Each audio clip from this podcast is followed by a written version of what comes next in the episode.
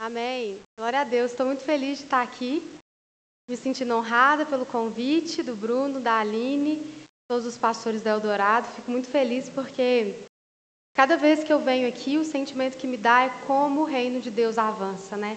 Se você está aqui hoje, com certeza a vida de alguém, né, sofreu de alguma forma para te trazer, te convidar, orar por você. E eu sou tão grata porque o reino de Deus é exatamente isso, né? É uns ajudando aos outros e a gente chegando naquilo que é o centro da vontade de Deus. O Bruno jogou a bola lá em cima porque semana passada foi o pastor Paulo, né? Então não não cria essa expectativa toda aí não, gente. O Paulo é o Paulo. Mas amém. Eu creio que Deus pode falar tanto através da minha vida, como com própria ação direta do Espírito Santo sobre a sua vida. Então eu queria orar mais uma vez, mas eu também queria te dar a oportunidade de em alguns segundinhos aí de silêncio, você pedir ao Senhor para falar com você. A Bíblia conta várias histórias onde os discípulos estavam ali com Jesus e uma multidão vinha e cercava Jesus e Jesus passava por uma cidade. E aí uma multidão juntava de novo e Jesus passava pela outra cidade. E todas aquelas pessoas tinham a oportunidade de serem impactadas pelo Senhor. Umas foram mais, outras foram menos, uns tiveram a vida totalmente transformadas, outros apenas passaram assim pelo caminho e seguiram a vida. Então, toda vez que eu estou num culto, eu vejo como uma oportunidade da gente se entregar completamente, gritar como aquele cego: Jesus, filho de Davi, tem compaixão de mim e receber de Deus graça, receber de Deus cura, receber de Deus transformação. Então, quando eu te peço para orar, não é algo religioso que a gente faz, mas é uma oportunidade, você, assim como o cego Bartimeu, falar: Jesus, filho de Davi, fala comigo essa noite. Amém? Então, feche seus olhos, abaixe sua cabeça. Vou te dar alguns segundos. Peça ao Senhor para falar o seu coração.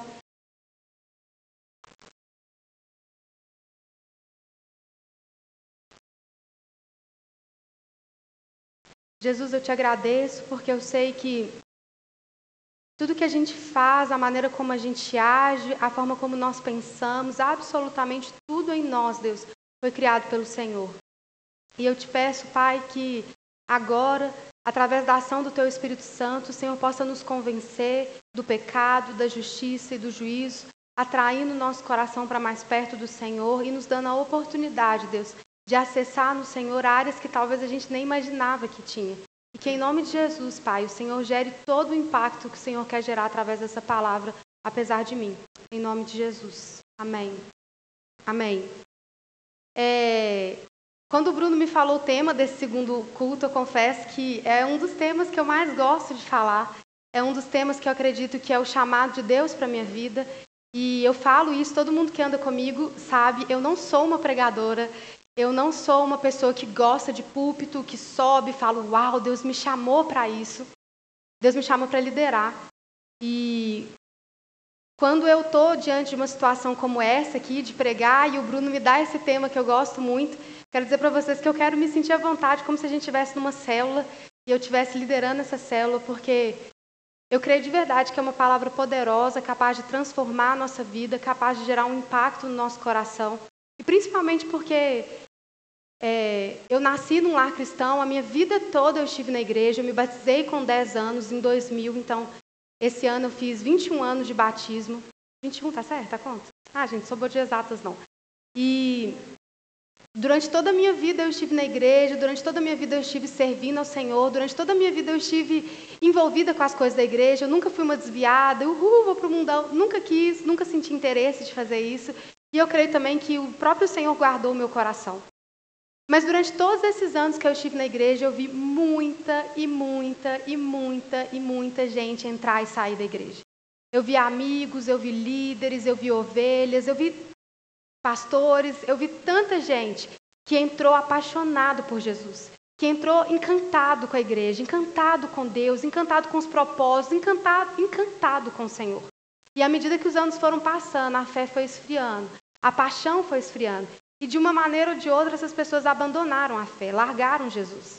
E quando eu olho para mim, primeiro, óbvio, eu vejo como pura graça e misericórdia do Senhor ter me mantido na igreja, cada vez mais amando o Senhor e querendo aquilo que Deus tem para mim.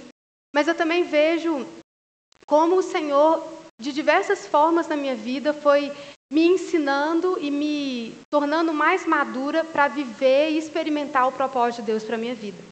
E o que eu quero compartilhar com vocês aqui hoje, eu acredito que é muito daquilo que Deus faz, não só comigo, mas com todo mundo que deseja permanecer. Todo mundo que algum dia já pensou, nem que seja por um reflexo, sobre eu quero viver o propósito de Deus para minha vida.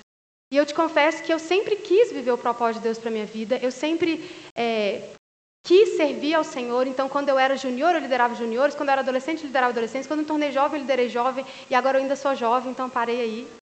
Porque 32 anos é jovem, né, gente? Então ainda estou me considerando jovem. E nesse processo todo, né, eu acredito que algo de Deus, algo precioso de Deus, Deus colocou no meu coração. E eu quero contar para vocês uma experiência que eu tive e a partir daí eu quero é, compartilhar com você também aquilo que Deus tem feito. Há mais ou menos uns seis, sete anos, não sei, a gente foi enviado para uma missão ali na Central Boulevard, assim como vocês também foram enviados para cá para viver tudo isso que Deus tem feito. E assim, de verdade, gente, a igreja de vocês é linda, a nossa igreja é linda, mas vocês têm algo de especial mesmo, uma unção de Deus sobre a vida de vocês. E eu creio que aquilo que Deus quer fazer, o impacto que Deus quer gerar aqui, passa muito pela vida de cada um individualmente, né? E Deus nos chamou para uma missão, e eu te confesso que eu sempre fui muito corajosa. Eu não sou o tipo de pessoa que, quando sou convidada para algo assim desafiador, eu falo: ah, não, não sou capaz, não dou conta. Eu sou o contrário, entendeu? E eu quebro a cara lá na frente, que eu falo: eu vou dar conta. Claro, nasci para isso. E quando o Roberto nos chamou para liderar os jovens da Central Boulevard, eu lembro que pela primeira vez em toda a minha caminhada cristã, eu senti medo. Eu não senti medo pelo desafio, eu senti medo pelo incerto. Falei, eu não faço ideia de quem são esses líderes, eu não faço ideia de onde é a Central Boulevard. Eu não tinha, assim, noção do que eu iria viver ali. E eu vi Deus operando grandes coisas, eu vi Deus trazendo unidade, eu vi Deus é, formando uma equipe, eu vi Deus levantando pessoas, eu vi Deus transformando a vida das pessoas. Mas eu te confesso que, mesmo exteriormente, vendo tudo isso, dentro de mim eu tinha muitas lutas. Dentro de mim eu tinha muitas lutas internas mesmo, fragilidades. E eu lembro de uma situação específica que marcou, assim, eu considero um dos grandes marcos da minha vida ministerial, e que a gente teve um problema muito grande de unidade na Boulevard, um problema assim, é, na minha opinião, assim, que poderia ter acabado com aquilo que Deus queria fazer ali. Ô, gente, se eu chorar, é porque eu choro mesmo, tá? Mas assim, não é nada emotivo. É preciso entender como é que depois de seis anos eu ainda fico é, e aí a gente foi para lá e eu lembro que aconteceu uma situação muito mínima, não vale a pena falar, senão o caso vai ficar muito grande. Aconteceu uma situação muito mínima, mas Satanás usou isso para se tornar uma coisa gigantesca. E aquilo contaminou vários líderes, contaminou a mim e ao Renato e começou a gerar uma divisão no nosso meio. E eu lembro que eu estava determinada a abandonar a liderança. Em todos esses anos eu tinha, sei lá, quantos anos eu tinha? Uns 24, 25. Em todos esses anos eu nunca tinha pensado em desistir. Eu já tinha passado por situações difíceis, mas nesse caso eu falei, cara, chega, eu não sou obrigada a viver isso. E eu lembro que eu chamei o Magide para conversar, e o Magide, gente, pensa uma pessoa que eu não sei por que ele está andando aqui na Terra, já era para ter sido arrebatado e levado junto com Enoque para o céu. Que ele é um cara muito de Deus, muito, muito, muito de Deus. E eu lembro que eu entrei na sala e eu pensei assim, velho, eu vou, eu vou parar de liderar, eu vou largar isso tudo, eu não preciso disso, e não sei o que, assim, eu estava determinada. E eu falei, assim, por uns 40 minutos, explicando todos os meus argumentos e todos os motivos pelos quais eu não lideraria mais, e o como as pessoas tinham sido injustas comigo, e como eu estava machucada, e eu não podia responder às pessoas, porque eu era a líder. E eu estava indignada com a situação, e falei, falei, falei, falei, falei. E aí o Magide pacientemente me ouvindo. E na hora que eu terminei de falar, nem sei se ele me interrompeu, deve ter me interrompido, porque eu não parava de falar. E na hora que eu parei de falar, ele me fez uma pergunta que acredito eu ser uma chave que Deus virou na minha vida. Ele falou comigo assim, eu vou falar o nome, tá, gente? Porque existe mil nomes desses, tá? Mas ele falou comigo assim, Maiara, o seu ministério vai acabar por causa da Isabela?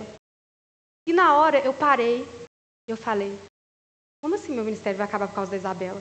E ele falou, tudo que você está me falando, todas as situações e todas as tristezas e todo, tudo que você está vivendo tem a ver com uma pessoa que te machucou, tem a ver com uma pessoa que te feriu. E o seu ministério vai parar por causa dessa pessoa? E, cara, aquilo foi um baque para mim, porque eu olhei para tudo aquilo que Deus já tinha feito, eu olhei para tudo aquilo que Deus já tinha gerado em mim, todo, tudo que Deus tinha feito. Eu falei, que ingratidão eu parar por causa de alguém.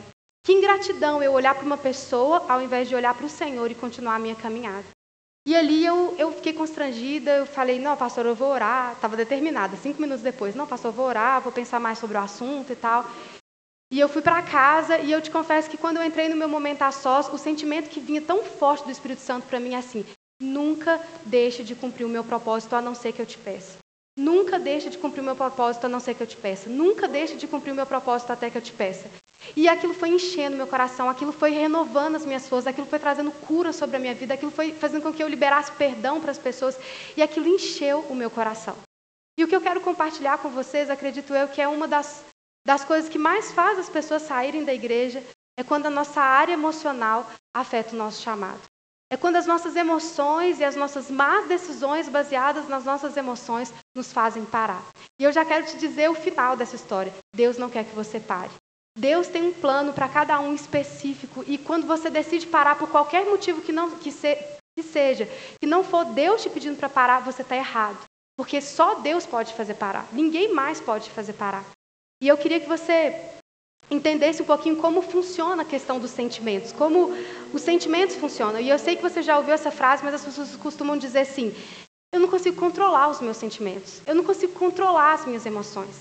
E isso é uma das maiores mentiras que você pode ouvir na sua vida. Isso é uma das maiores enganações que Satanás implanta na nossa mente e que é um grande engano, porque você é capaz de gerenciar os seus sentimentos. Eu e você somos capazes de, de gerir, de conseguir controlar por meio do Espírito Santo aquilo que nós sentimos. E se você talvez conseguisse entender um pouco que os nossos sentimentos, né, eles são muitas vezes determinados por, pelos nossos pensamentos. Vou te dar um exemplo. Quando você, desde pequeno, ouviu falar que você não é capaz de fazer algo, alguém vira para você e fala: Fulano, você não é capaz, você não é bom o suficiente, você não dá conta, você nunca vai conseguir.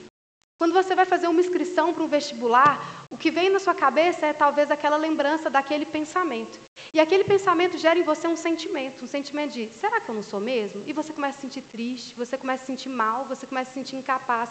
E o seu sentimento define aquilo como você vai agir. Então, talvez, se for um caso de uma faculdade, você fala, eu não vou nem tentar, porque afinal de contas, eu não sou capaz. Como nós pensamos define como nós sentimos.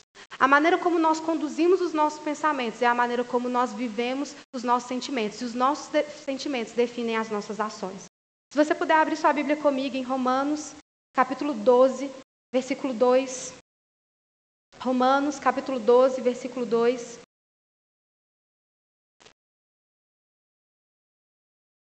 Se você for igual eu, vou ficar repetindo várias vezes, porque toda vez que o pastor fala Romanos, eu Romanos o quê? 12, 12 o quê? 2. Na versão NVI fala assim. Romanos 12, 2. Não se amoldem ao padrão deste mundo, mas transformem-se pela renovação da sua mente, para que sejam capazes de experimentar e comprovar a boa, agradável e perfeita vontade do Senhor. Olha o que esse texto fala. Não se amoldem ao padrão deste mundo, mas transforme pelo quê? Pela renovação da sua mente. A renovação da nossa mente traz transformação para a nossa vida. Quando nós renovamos a nossa mente, não só renovar no sentido de eu não era cristão e agora eu sou cristão, eu não conhecia a Deus, agora eu conheço a Deus. Quando nós renovamos a nossa mente, nós temos a nossa vida transformada. Eu vejo dia após dia pessoas, e eu me incluo nisso, sendo totalmente conduzida pelas suas emoções. Se eu estou triste, eu lidero. Se eu estou alegre, se eu estou triste, eu não lidero. Se eu estou feliz, eu lidero. Se eu estou feliz com a vida, eu assumo uma supervisão. Se eu não estou feliz, eu não assumo uma supervisão. Se eu estou bem com Deus, eu falo do amor de Deus. Se eu não estou bem com Deus, por que, que eu vou falar do amor de Deus? E nós somos constantemente movidos pelas nossas emoções. Nós somos constantemente movidos por aquilo que nós sentimos, mas nós somos primeiramente movidos por aquilo que nós pensamos. Isso é tão poderoso porque a Bíblia fala que nós definitivamente temos a nossa mente, devemos ter a nossa mente cativa ao Senhor.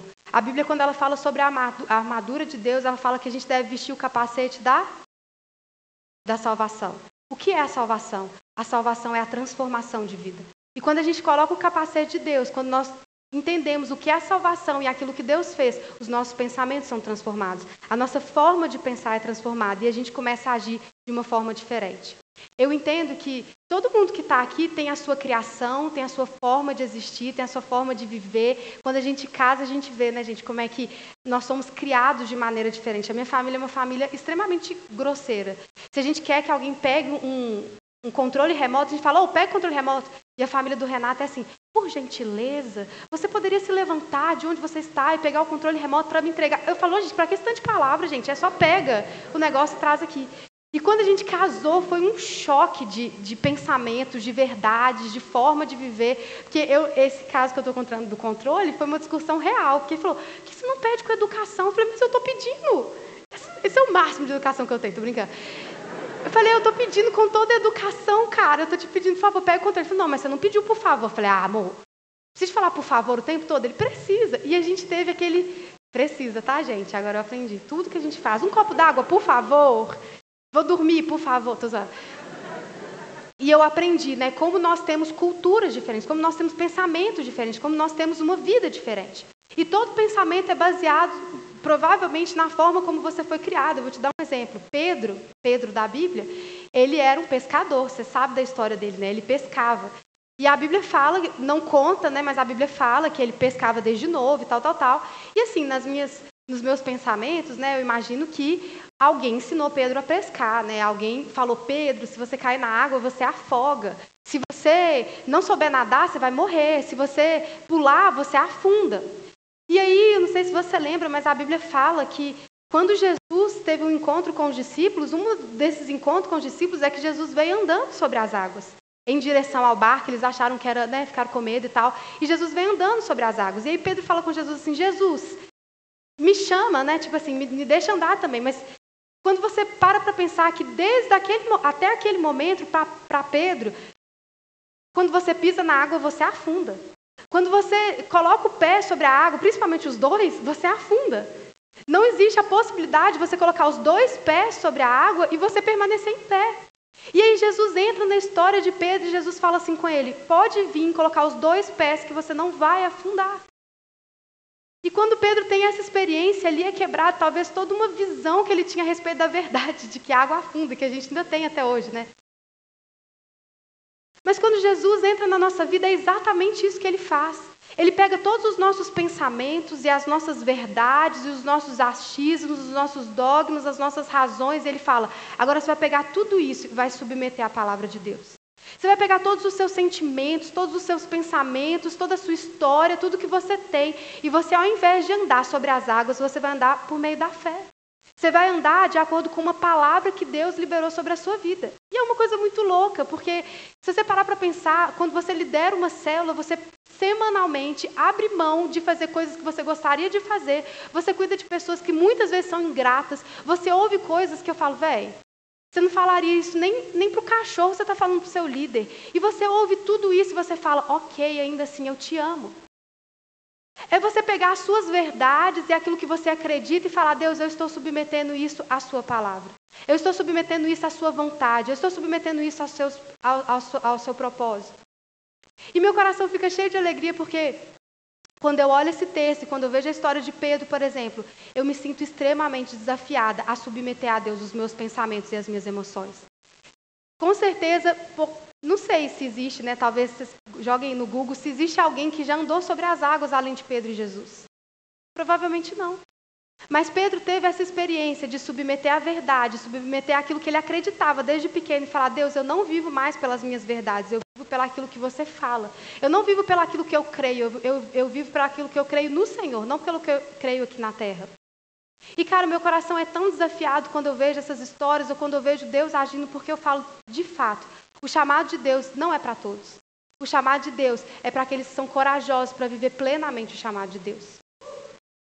Eu fico com tanto medo no meu coração quando eu, eu, eu vejo um novo líder assumindo, e todas as vezes a gente teve semanas para trás a consagração, e para todos que eu orei, eu falei, Deus, um pedidinho, um pedido, Deus, que eles permaneçam que eles permaneçam, que o vento sopre e eles permaneçam, que eles se submetam de verdade, não só à liderança deles ao Senhor, mas às emoções deles ao Senhor. Aquilo que eles pensam, aquilo que eles acham, que eles submetam ao Senhor. Com certeza, se eu pedisse para você levantar sua mão e me contar aí, quantas pessoas você conhece que já saiu machucado com a igreja? Todo mundo levantaria a mão. Quantas pessoas já saíram machucados com líderes? Eu, eu nem teria coragem de perguntar, quem aqui é machucado com seu líder? Porque eu sei que isso acontece. Mas, cara, caminhar com Deus não é viver de acordo com seus machucados ou com as suas emoções. Caminhar com Deus é baseado na palavra de Deus. É um ato de fé, de falar, Deus, mesmo machucado, mesmo triste, eu creio que o Senhor tem um plano para a minha vida e eu vivo baseado nisso. A gente desiste muito facilmente do chamado e do propósito de Deus porque a gente simplesmente se permite viver baseado naquilo que sentimos. Na semana passada eu tive um GD lá em casa e, a, e uma, uma menina do meu GD foi falar um negócio e eu cortei ela. Cortei assim, né? Tipo, ah, não, não é isso que eu tô querendo dizer, não, vida que segue. E aí, na, bem educada, né, gente? Vocês perceberam que educação é meu forte, né?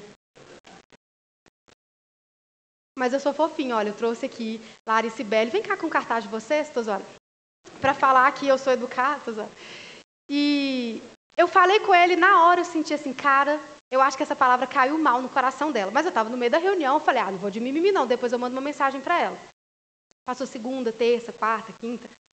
E na sexta-feira eu mandei uma mensagem para falar sobre outro assunto e o Espírito Santo me lembrou assim: pede desculpa para ela. Sei que você não fez por mal, mas pede desculpa. E na mesma hora eu falei, cara, mandei mensagem para ela, eh, junto com as outras coisas, falei, ah, amiga, desculpa, na hora que você foi falar, eu fui um pouco grossa, tal, sua opinião é muito importante, o que você fala tem muito valor, e desculpa se eu transmiti o contrário. E naquela hora o Espírito Santo falou comigo assim: quando as verdades de Deus aparecem, os sentimentos vão embora.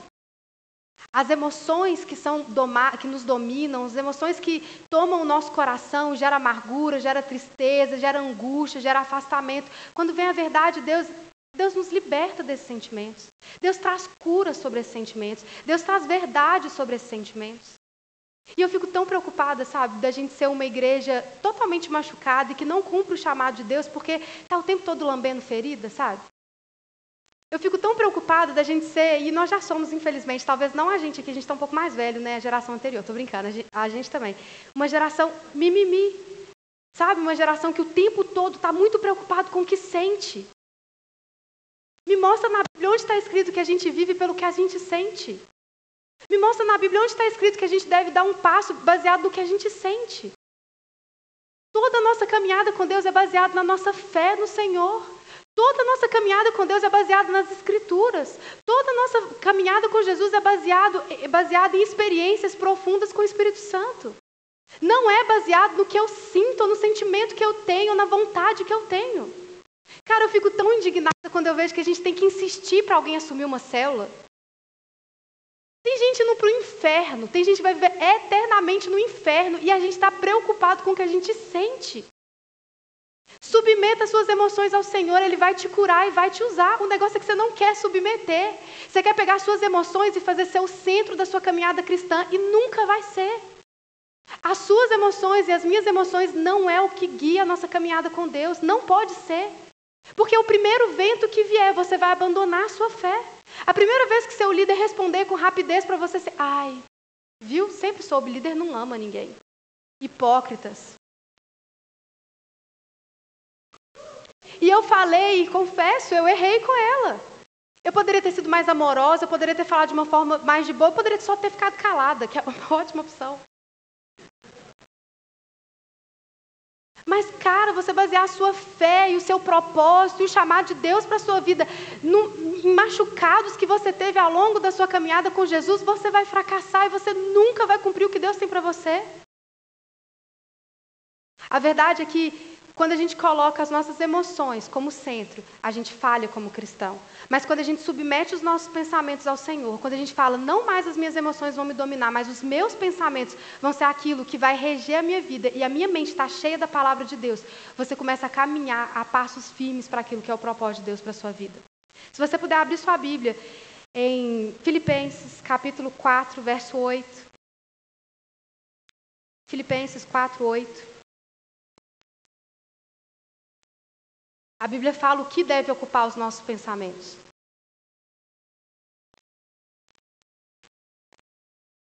Eu peguei só dois textos sobre pensamentos, mas eu queria te dizer, a Bíblia tem muito texto que fala sobre a nossa mente. Fala assim, Filipenses 4:8. Finalmente, irmãos, tudo que for verdadeiro, tudo que for nobre, tudo que for correto, tudo que for puro, tudo que for amável, tudo que for de boa fama, se houver algo de excelente ou digno de louvor, Pensem nessas coisas. Eu não li aqui em nenhum momento de pense nos seus sentimentos. Pense na sua amargura. Pense no seu remorso. Pense na sua culpa. Esse texto fala: pense naquilo que é bom. Pense naquilo que é do alto. Pense naquilo que vem do Espírito Santo. Pense naquilo que traz crescimento. Deixa sua mente ser cheia da palavra de Deus, de esperança, de fé, de propósito. É isso que nos move, é isso que tem que nos mover como cristãos. Daquilo que é bom, Eu fico muito em dúvida, assim, quando eu, eu falo sobre isso, porque eu sei que cada história é cada história, né? E aqui eu estou falando de forma genérica, eu sei que você tem a sua história, eu sei que você tem né, aí as situações que você vive.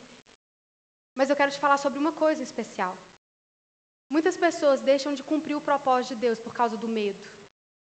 Muita gente deixa de cumprir aquilo que é o plano de Deus por medo de falhar. Muita gente deixa de cumprir porque olha para si e olha para a sua história e não consegue cumprir aquilo que Deus tem porque tem medo do que pode acontecer. Tem medo de não dar conta, tem medo de fracassar. E eu quero te dizer que que bom que você tem esse sentimento. Porque ele é importante que você tenha. Mas a sua vida não pode ser guiada por esse sentimento. A sua vida tem que ser guiada pela palavra de Deus. E se Deus fala que você dá conta, você dá conta. Se Deus fala que todos os dias da sua vida foram escritos e determinados e que neles fala que você foi gerado no Senhor para um propósito, você tem que crer nisso. Você tem que crer no que a Bíblia diz a respeito de você e não aquilo que você sente a respeito de você. Quando Pedro negou, eu falo muito sobre Pedro, né, gente? Mas nem é um, personagem que eu gosto mais. Eu gosto mais de Paulo, inclusive meu filho chama Paulo, mas não tinha nada para falar de Paulo. Quando Pedro Bruno nunca mais vai me convidar, né? Cadê o Bruno? Beleza, joia. Quando Pedro nega Jesus três vezes, a Bíblia fala que ele chora amargamente. Qual sentimento que você acha que ele teve? Qual, o que, que, você acha que dominou o coração dele? O que, que você acha que, como é que você acha que foi ali aqueles dias até Jesus ressuscitar? Qual é o sentimento que movia o coração dele? Só sentimento ruim, com certeza. Só sentimento de dor, só sentimento de sofrimento, de meu Deus, eu desapontei o Messias, cara, tá dando tudo errado na minha vida. Nossa, meu Deus, como é que eu pude fazer isso? Eu falei que eu, que eu iria até morrer com ele, que cinco minutos depois estou negando Jesus. Mas em algum momento da história de Pedro, ele teve que deixar de lado a culpa. Ele teve que deixar de lado o medo. Ele teve que deixar esse sentimento de amargura. Ele teve que deixar de lado todos esses sentimentos e viver de acordo com o chamado de Deus. Pedro, você me ama, então apacenta as minhas ovelhas. Foi isso que norteou, foi isso que guiou, foi isso que falou: é isso que eu tenho para você. Ele não falou, Pedro, você está machucado. Pedro, você está triste. Porque isso não importa. Seus sentimentos e os meus sentimentos, tudo aquilo que nós sentimos, aquilo que nós pensamos, isso é importante, é relevante para Deus. Mas não pode ser o que guia o nosso ministério. Não pode ser o que guia a nossa vida. Não pode ser o que guia as nossas decisões. Quando alguém te convidar para ser um líder de célula, solta foguete e aceita, porque você está tirando gente do inferno e levando para o céu. Quando alguém te chamar para ser um supervisor, cara, faz a maior festa, posta no Instagram. Não tem privilégio maior do que levantar líderes para cumprirem o chamado de Deus. Se te chamarem para ser um coordenador ou um pastor, fala: Eis-me aqui, Senhor. A Bíblia fala: a seara é grande, mas são poucos os trabalhadores. Mas eu olho para essa igreja e vejo: olha o tanto de trabalhador, por que não estão trabalhando? E o motivo é, é, na maioria das vezes, não único, mas na maioria das vezes é medo, insegurança, sentimentos. Cara, sentimentos não podem mover o nosso ministério. Deus declara palavras do céu de avanço sobre essa igreja, sobre a sua vida, sobre o seu ministério, sobre a vida dos pastores da central, e você sentado numa cadeira com medo de liderar. A Bíblia fala que o poder de Deus se aperfeiçoa na nossa fraqueza. Se você tem medo, começa a buscar a Deus. Se você se sente inseguro, busca o Senhor. Se você se sente, ah, eu não sei se é bem isso que Deus quer para mim, claro que é, cara, tem gente indo para o inferno, para de mistificar o chamado de Deus. Você fica com medo e falando, ah, mas só quando tiver confirmação X. Eu não tive confirmação nenhuma. Maera, você quer ser pastora? Claro, precisa de pastor? Estou aqui. E é isso que Deus quer de nós, sabe? A gente falar, Deus, eis-me aqui, usa a minha vida. E a gente fica com medo muitas vezes, e eu entendo demais, a gente fica com medo de não dar conta. Mas eu também não dou conta, o pastor Paulo não dá conta, ninguém dá conta. Isso é algo sobrenatural. E aí Deus faz isso para que quando essa igreja está cheia, quando a gente adora o Senhor, ninguém possa encher a boca para falar que foi por causa de homens. Por isso que a gente não dá conta, é para toda a glória ir para Ele. É para que quando eu subo aqui, e eu estou falando de todo o coração, eu não gosto muito de pregar. Mas quando eu subo aqui, eu posso dizer, isso é para a glória de Deus, não é para mim, não é, não é para ninguém, é para a glória de Deus. E quando você abre a sua casa e lidera uma célula, ah, mas eu estou desanimado. Cara, deixa o sentimento de lado e vai fazer aquilo que Deus chamou para fazer.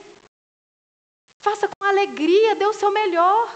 Ah, mas o meu trabalho, ah, mas eu estou muito atarefado, ah, não sei o quê. Cara, sabe qual é o versículo da minha vida? Dois. Coloque em primeiro lugar o reino de Deus e a sua justiça, e todas as coisas são acrescentadas. Eu não conheço uma pessoa, uma pessoa, que coloca o reino de Deus em primeiro lugar e não tem todas as outras coisas acrescentadas. Coloque em primeiro lugar o reino de Deus e a sua justiça, e todas as coisas são acrescentadas. Hoje eu olho para o meu GD, meu grupo de discipulado, nós somos 12 casais, e cara, eu fico constrangida. Eu fico real, tem, de vez em quando, é, é, na quinta-feira eles, o Magite pediu para eles apresentarem a área deles. E todo mundo fez PowerPoint e tal, enquanto o GD com o Magite está acontecendo, nosso grupo do WhatsApp está lá fotografando as pessoas, né, toda uma conversa paralela.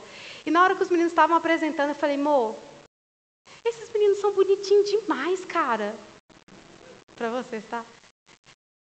Eles são bonitinhos demais, eles largam mão de tudo para servir o reino de Deus. Eles colocam em primeiro lugar o reino de Deus e a sua justiça, e eu posso dizer com toda convicção: todas as coisas vão ser acrescentadas sobre a vida deles. Tudo que eles colocarem à mão vai prosperar, não sou eu falando, é a Bíblia falando.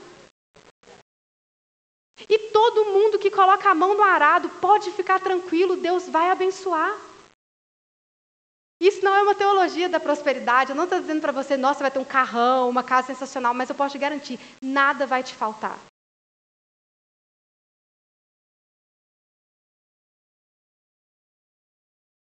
Quando a Mosaico começou, a gente tinha certeza de uma coisa: Deus tinha algo especial para a gente. Deus tinha algo especial que todo jovem de Belo Horizonte algum dia vai numa célula cheia do Espírito Santo. Deus colocou esse chamado na nossa vida e nós damos a nossa vida por isso para que todo jovem de Belo Horizonte algum dia tenha a oportunidade de pelo menos uma vez numa célula cheia do Espírito Santo. E quem não tiver a fim de dar tudo não é bem-vindo a servir dessa forma. Colocar em primeiro lugar ou nada. Não serve o segundo lugar. Nossa, Maíra, mas você é muito radical. Nossa, mas vocês são muito exagerados nas coisas que vocês fazem. Eu vejo dia após dia o Senhor acrescentando os perdidos. Eu vejo o drogado deixando de ser drogado. Eu vejo uma menina que era prostituta e que não é mais prostituta. Eu vejo o irmão de um menino que era totalmente perdido e sendo convertido. Eu vejo a família das pessoas sendo transformadas. Eu vejo isso acontecendo diante dos meus olhos e como é que eu posso olhar para isso e falar: ah, peraí, meu trabalho é mais importante? Nós estamos em luto, não sei se você ficou sabendo, mas tem um menino da, da Mosaico que morreu ontem o Enzo. Ele estava numa célula e começou a sentir uma dor de cabeça muito forte. Ele tem 14 anos, 14 ou 15 anos. Começou a sentir uma dor de cabeça muito forte, foi para o hospital, descobriu que era um tumor e em questão assim, de um ano ele foi deteriorando assim, até morrer ontem. Será que todo o nosso trabalho não vale a pena para o Enzo e para o céu? Será que não vale a pena entregar toda a minha vida para o Enzo e para o céu? Eu já garanti o meu, um dia eu entreguei minha vida para Jesus, eu sei que eu vou para o céu. Mas existem tantos outros que precisam de ir para o céu e a gente simplesmente deixa para lá porque nós não queremos. Nós não sentimos vontade, nós não estamos animados, nós não estamos, sei lá, com um sentimento bom, a gente está preocupado com outras coisas. Cara, a sua vida é muito importante, tudo que você faz é muito importante. Mas o reino de Deus em primeiro lugar e todas as outras coisas serão acrescentadas. Eu esqueci qual é o meu segundo versículo favorito. Lembrei. Firmes e inabaláveis, sempre abundantes no Senhor, porque no Senhor o seu trabalho não é em vão. Eu lembro tanto desse versículo na minha caminhada quando eu estou triste. Inclusive, hoje é um dia que eu estou triste por causa do Enzo. Mas eu vou deixar de vir aqui. O Enzo está com o Senhor. Seja firme, inabalável, sempre abundante no Senhor. na obra do Senhor, porque no Senhor o seu trabalho não é em vão. Firmes e inabaláveis. Você tem sido firme e inabalável? Você tem permanecido firme e inabalável na obra do Senhor? Quando o vento vem, quando você não se sente tão confortável, como as situações mudam, quando seu horário muda, quando sua vida muda, você permanece firme e inabalável? Toda vez que eu falo essa frase, eu lembro, eu, eu sou casado com uma pessoa viciada em esporte. E sabe jogar é, futebol americano? Posso te explicar tudo, eu sou profissional no futebol americano. E futebol americano tem aqueles caras muito grandes, né? Tipo assim, enormes. E quando eles vão. Ah, eu não sei os nomes, tá, gente? Mas é exigir muito. Mas quando um time vai atacar. Um time. Fala time? Hã? Ah, sei lá. Quando alguém vai atacar, sei tudo, cinco minutos depois, não sei. Quando alguém vai atacar, o, o time que está defendendo, ele fica ali parado na posição, assim, bloqueando o outro de vir. Vocês estão entendendo, né, gente? E toda vez que fala firme e inabalável, eu, eu me imagino exatamente assim. Eu me imagino firme, sabe? Com o pé firme em algum lugar. E tipo assim, pode bater, que eu não vou mexer. Pode vir para cima, que eu não vou mexer. Vai doer. Os sentimentos eu vou ter. Eu vou ficar chateada, eu vou ficar triste. Às vezes vai fazer um machucado, mas eu vou permanecer firme e inabalável, sempre abundante na obra do Senhor, porque no Senhor o meu trabalho não é em vão e nem o seu trabalho é em vão.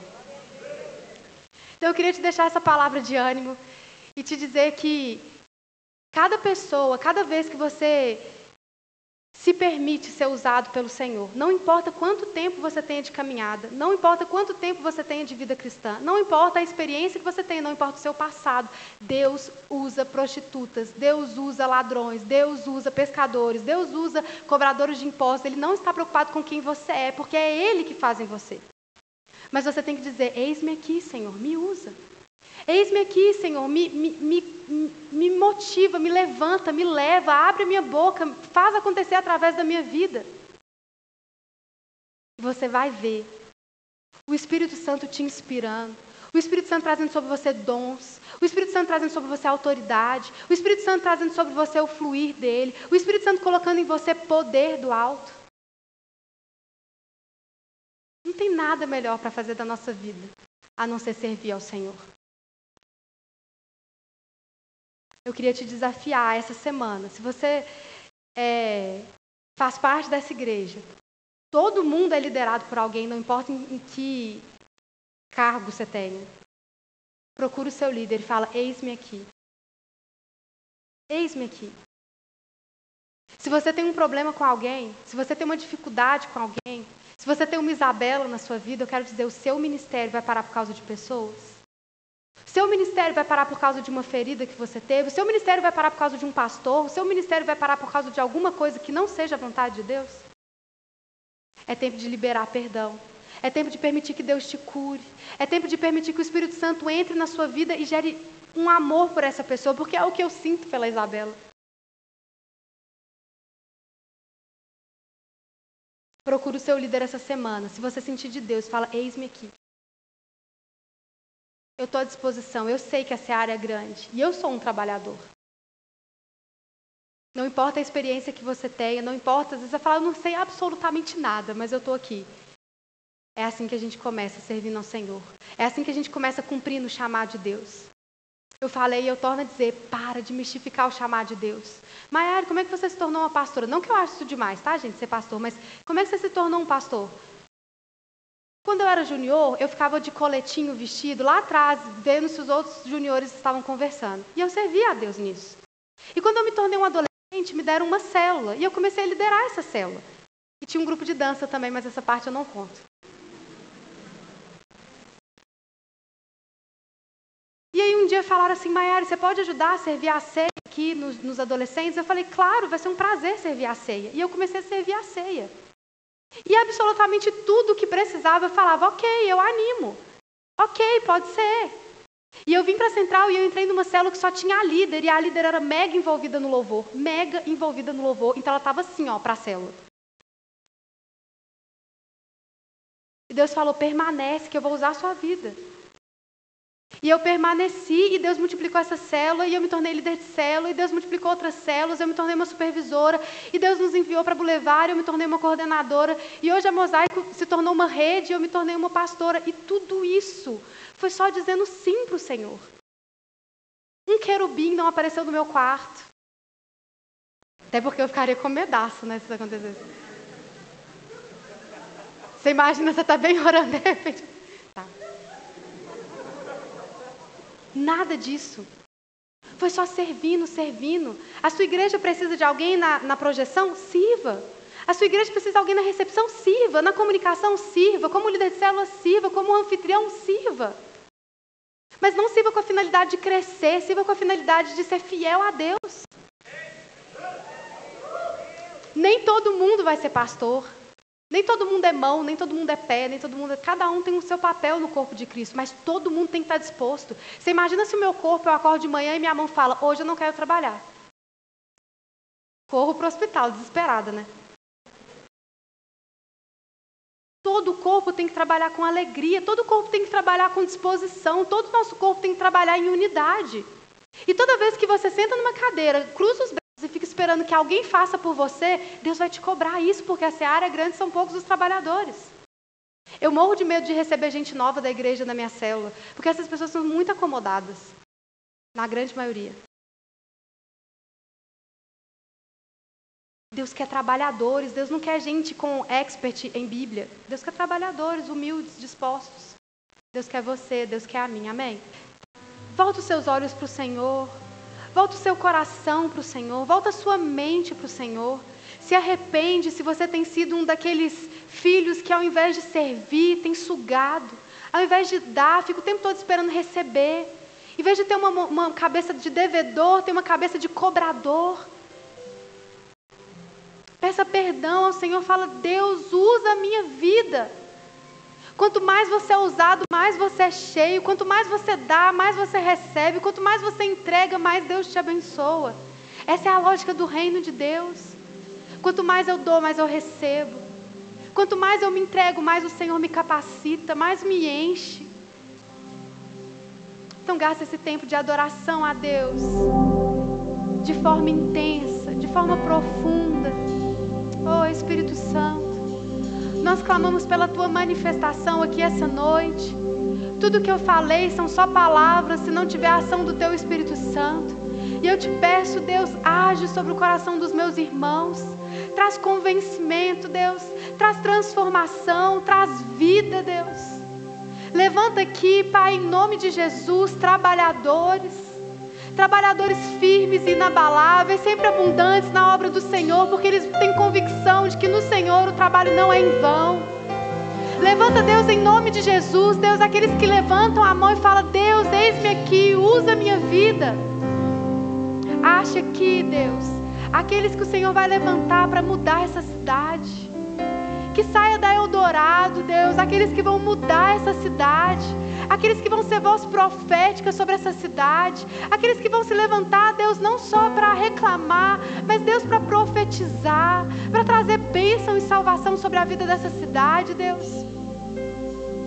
Cura a vida dos meus irmãos, Pai.